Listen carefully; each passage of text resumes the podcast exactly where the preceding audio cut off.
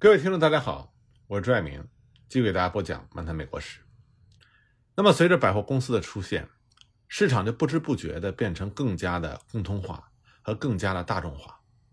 而最有趣又最不引人注目的变化之一，就是新兴的大百货公司都实行明码实价的政策。老的做法呢，是卖主和各个买主之间的讨价还价。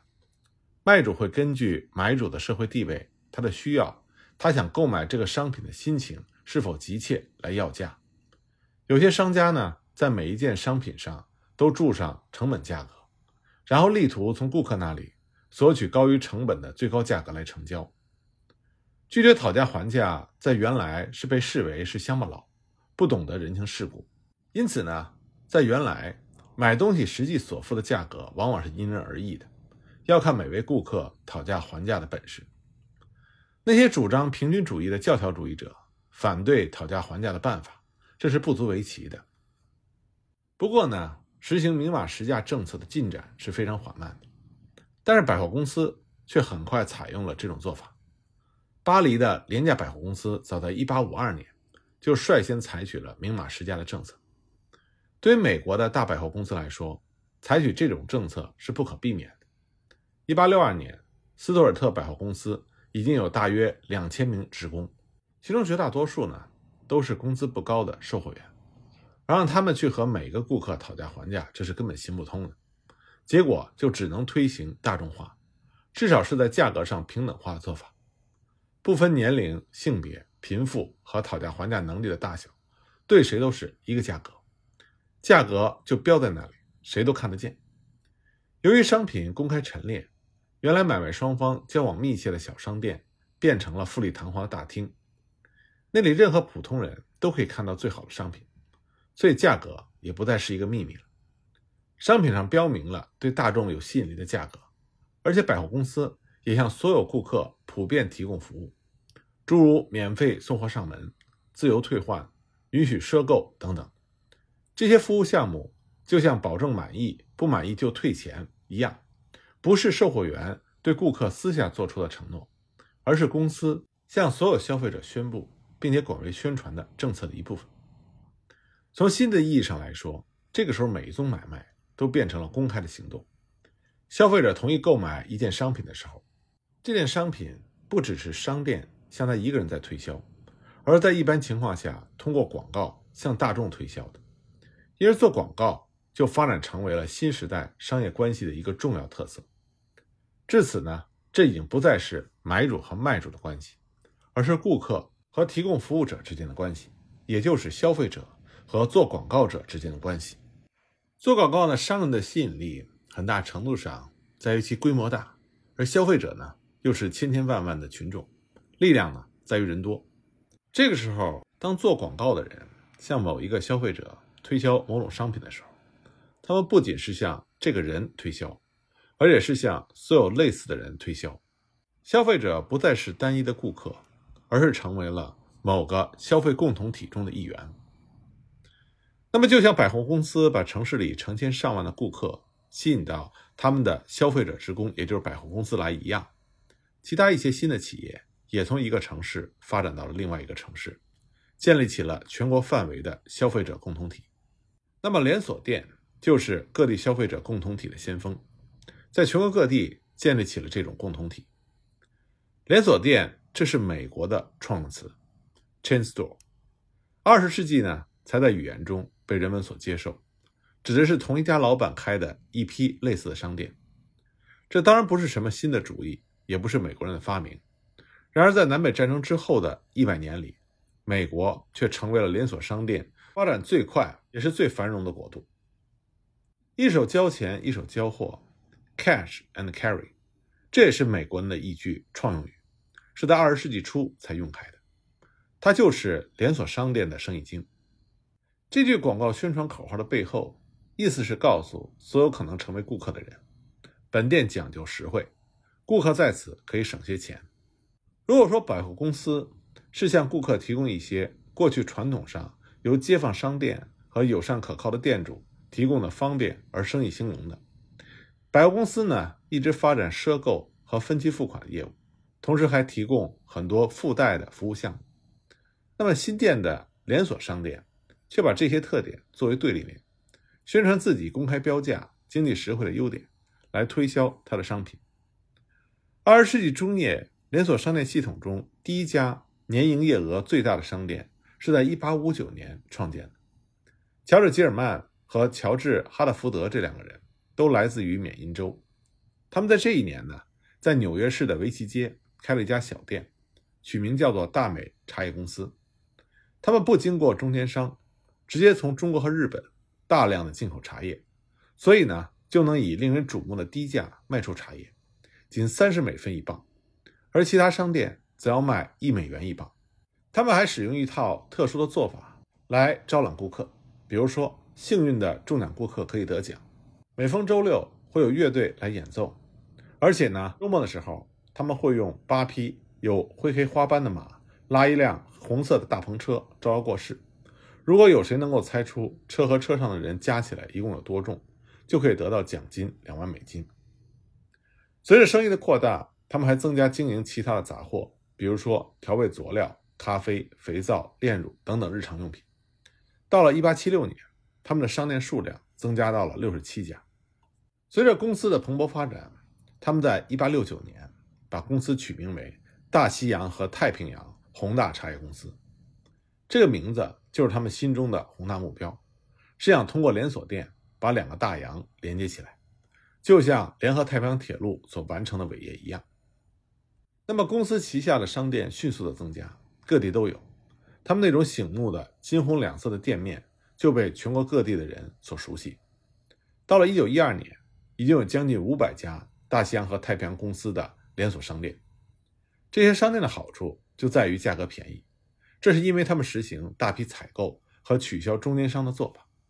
同时呢，他们也开始允许赊购，并且免费送货上门。大西洋和太平洋连锁商店的巨大发展是在1912年，在公司创办人的儿子约翰·哈特福德的领导下起步的。1912年到1915年间，每三天就有一家这家公司的连锁商店开张，以至于很快这家公司下属的连锁商店总数。就达到了一千家之多。到一九二五年，这家公司的连锁商店把肉类也列入经营项目，但是很快肉类就成为了单项销售额最大的商品。一九二九年，大西洋和太平洋连锁公司的销售额超过了十亿美金。一九三零年呢，这个公司属下的连锁商店有一万五千七百零九家。一九三三年，这家公司的业务占全国食品销售业务的百分之十一以上。之后呢，由于出现了开设规模较大的食品店的倾向，这个公司属下的商店数目逐渐减少。到了1971年，四千三百五十八家大西洋和太平洋连锁商店的年销售额达到了空前的记录，将近五十五亿美金。但是这样的连锁商店，它就造成了全国性的消费共同体，它自然会遭到本地商人、家乡利益维护者和鼓吹地方主义的人的强烈反对。这些人呢，他们都主张各地发展本地的消费共同体。老式店铺的店主反对大城市里的百货公司，也反对乡村免费邮递，反对邮寄包裹。他们攻击邮购就是垄断。他们说，连锁商店带来的威胁是对整个美国生活方式的威胁。早在一些连锁商店刚开始蓬勃发展的时候，小本经营的独立零售商就组织起来进行抵制。一九二二年。美国全国食品杂货零售商协会的年会就敦促制定限制各地连锁商店数量的法律。为了维护地方小商店的利益，他们建议采取多种法律措施，比如说，同一个老板在开办一家商店之后，如果要在同一个州里再开设新店的话，必须缴纳累进税；对连锁商店购入的商品要征收特别税。大多数的州在某个时候。都采取了某种形式的反对连锁商店的税法。声势最为浩大的控制连锁商店商业活动的行动，是一九三六年的鲁滨逊帕特曼法案，也被称之为联邦反价格差别法。这是罗斯福新政时期的一项措施，他修订了过去的反托拉斯法，就是针对连锁商店所谓价格差别的做法，说这会破坏竞争，促进垄断。但是连锁商店的潮流是阻挡不住的。因为他们会形成越来越大的消费共同体。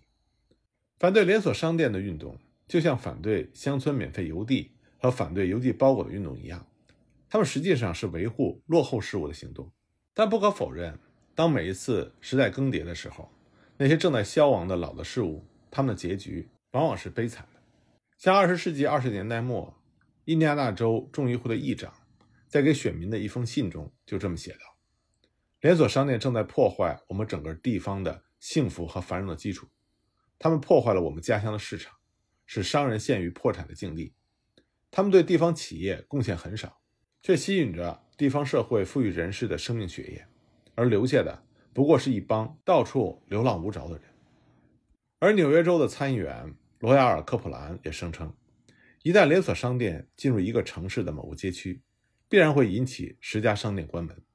在小城市和乡镇里，连锁商店对当地社会毫无建树，他们就像是一批寄生虫。我认为他们在破坏我们国家的基础。但是，这些来自于农村和小城镇的国会议员之所以这么讲，是因为他们看到，他们这么说的话，可以在政治上捞取政治资本。那么，当人们指责连锁商店，缺乏老式商店对当地人民忠诚的时候，连锁商店的老板也在做出回应。他们在地方上大做广告，奖励连锁商店经理中能够在当地起领导作用的人，以此来回答对他们的指责。无论是否喜欢连锁商店，但实际上，连锁商店它宣告并且象征着一种新的消费共同体的出现。这种新的消费共同体当然不如老的商店忠厚，服务也更加的表面化。但是它是无所不在的，在某种意义上，美国消费者无论是醒着还是睡着，无时无刻都会受到消费共同体的影响。当时就有参议员惊呼：“地方性的人正在消失。”这种说法是对的，人们不再局限于某个地方。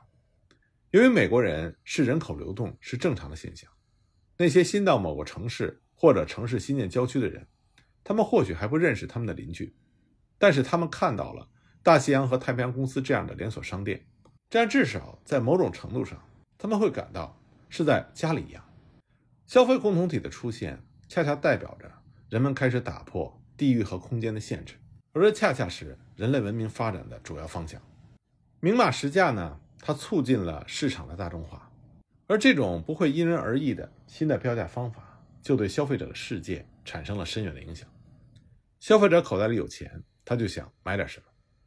但是这种变化让消费者比过去更加搞不清楚究竟需要什么，究竟什么对于他们的生活方式或者是生活中所处的地位是不可或缺的。新型的商品开始出现，它的特点呢不再是由它的质量和用途来决定，而是由它的价格来决定。这样呢，就在美国诞生了另外一个吸引消费者的消费场所，这就是五分十分商店。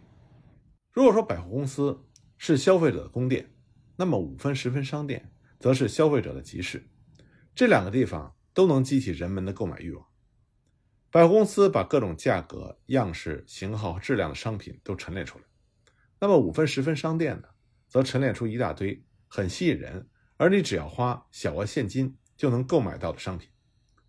如果一种商品很吸引人，而且价格便宜，那么只要顾客需要，他就会购买。但是如果价格低到用几个硬币就能买到，那么顾客或许不论需要与否，就会一时兴起把它买下来。当人们刚刚知道明码实价这码事儿，而讨价还价还仍然在社会上是一种乐趣的时候，提出以五分十分的方针来销售商品，这需要极大胆的想象力。而走出这一步的是一个聪明的商人，他的名字叫做沃尔沃斯。可以说，在赋予商品这种以价格为重的特质方面，他的贡献是最大的。他想出了五分商品和十分商品这一整套新的路子。沃尔沃斯在青年时代非常讨厌在纽约州北部他父亲农场里单调艰苦的劳动。他曾经在临近城镇的小面货店里找过差事干。非常有意思的是，最初呢，他根本就不懂得售货的诀窍。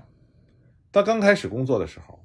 由于他售货的本领非常差，以至于老板把他每周的工资从十美金降到八美金五十分。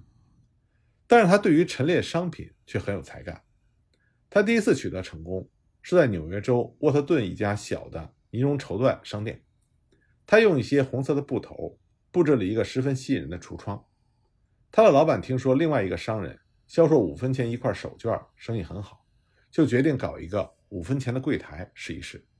买进了一百美金各种各样的五分钱的商品，像钩针、半钩、上钟表发条的钥匙、别针、领扣等等。沃尔沃斯呢就把这些商品布置在一条长桌子上，上面有一块牌子来标价。结果第一天。